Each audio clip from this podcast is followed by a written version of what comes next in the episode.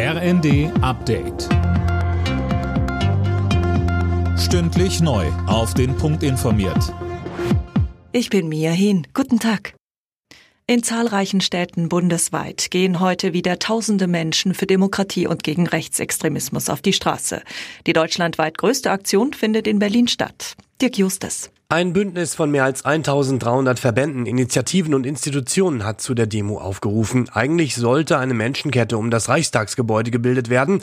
Die wurde aber wegen großen Andrangs abgesagt. Stattdessen soll auf der Kundgebung Musik gespielt werden, bei dem sich die Menschen an den Händen fassen.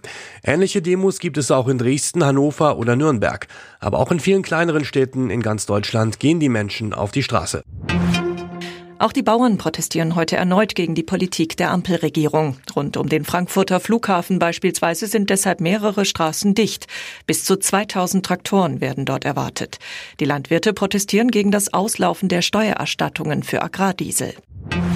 Außenministerin Baerbock hat Israel vor einer Offensive in der Stadt Rafah im südlichen Gazastreifen gewarnt. Die Ankündigung habe sie mit Schrecken gehört, sagte sie dem Redaktionsnetzwerk Deutschland. Nanju Kuhlmann. Jetzt in Rafah, dem letzten und überfülltesten Ort vorzugehen, wäre einfach nicht zu rechtfertigen, so Baerbock weiter. Israels Verteidigungsminister hatte eine Ausweitung der Kämpfe auf die Stadt an der Grenze zu Ägypten angedeutet.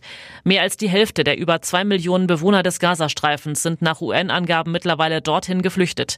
Die Menschen in Gaza können sich nicht in Luft auflösen, sagte Baerbock. Das versuche sie der israelischen Regierung schon länger deutlich zu machen.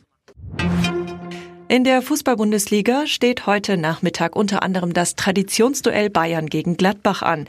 Außerdem muss Tabellenführer Leverkusen zum letzten nach Darmstadt. Die weiteren Partien Freiburg, Stuttgart, Bochum, Augsburg, Mainz, Bremen und am Abend Köln, Frankfurt.